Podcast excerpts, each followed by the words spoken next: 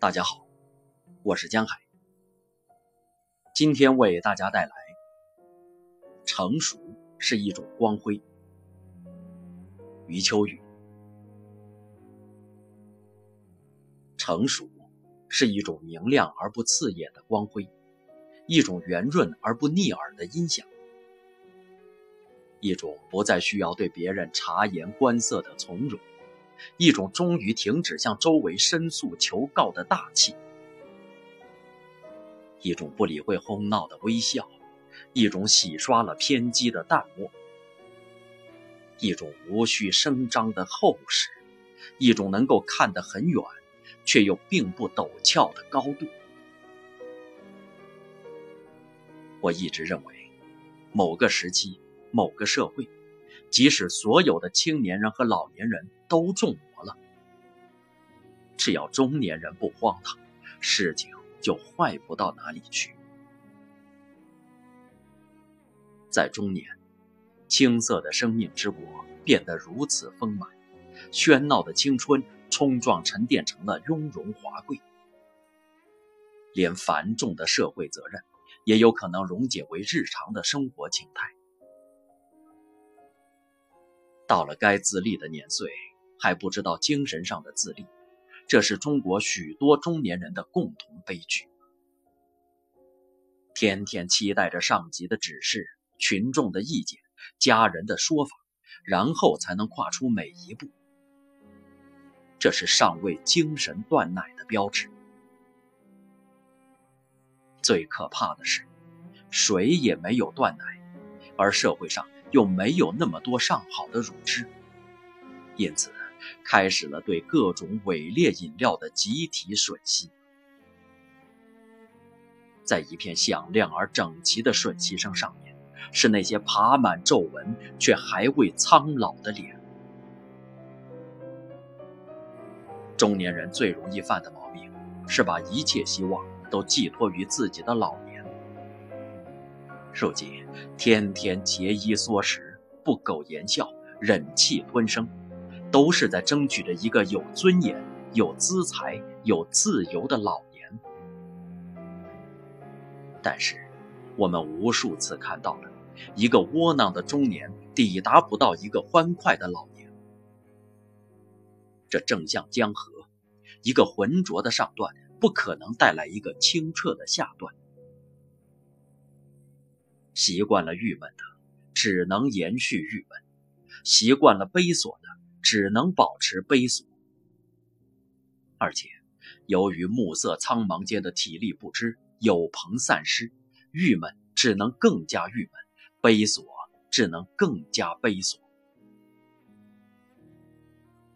只有在中年竖起独立的桅杆，扬起高高的白帆，唱出响亮的歌声。才会有好风为你鼓劲，群鸥为你引路，找到一个个都在欢迎你的安静港湾，供你细细选择。中年人的坚守，应该从观点上升到人格，而人格难以言表。在中年人眼前，大批的对峙消解了，早年的对手失踪了。昨天的敌人无恨了，更多的是把老老少少各色人等照顾在自己身边。请不要小看这“照顾”二字，中年人的魅力至少有一半与此相关。中年人失去方寸的主要特征是忘记了自己的年龄，一会儿要别人像对待青年那样关爱自己。一会儿又要别人像对待老人那样尊敬自己，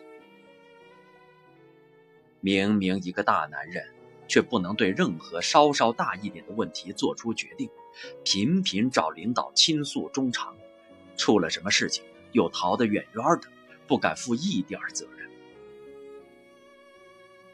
西方一位哲人说：“只有饱经沧桑的老人，才会领悟真正的人生哲理。”同样一句话，出自老人之口，比出自青年之口厚重百倍。对此，我不能全然苟同。哲理产生在两种相反力量的周旋之中，因此他更垂青于中年。世上一切杰出的哲学家都在中年完成了他们的思想体系，便是证据。老年是如诗的年岁，这种说法不是为了奉承长辈。中年太实际，太繁忙，在整体上算不得诗。青年时代常常被诗化，但青年时代的诗太多激情而缺少意境。按我的标准，缺少意境就算不得好诗。只有到了老年，沉重的使命已经卸除，生活的甘苦也已了然。万丈红尘已移到远处，静下来的周际环境和放慢了的生命节奏加在一起，构成了一种总结性、归纳性的轻微和声。诗的意境出现了，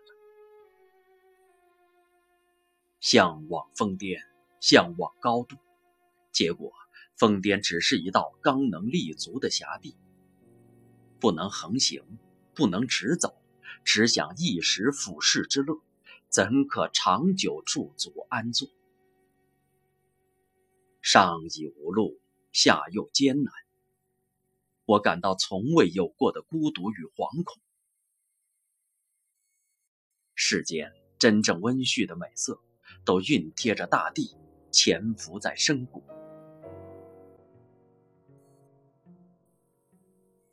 君临万物的高度，到头来构成了自我嘲弄。我已看出了他的积蓄，于是急急的来试探下山的陡坡。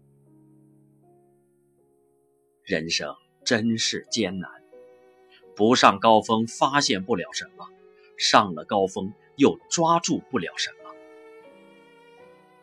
看来，注定要不断的上坡下坡。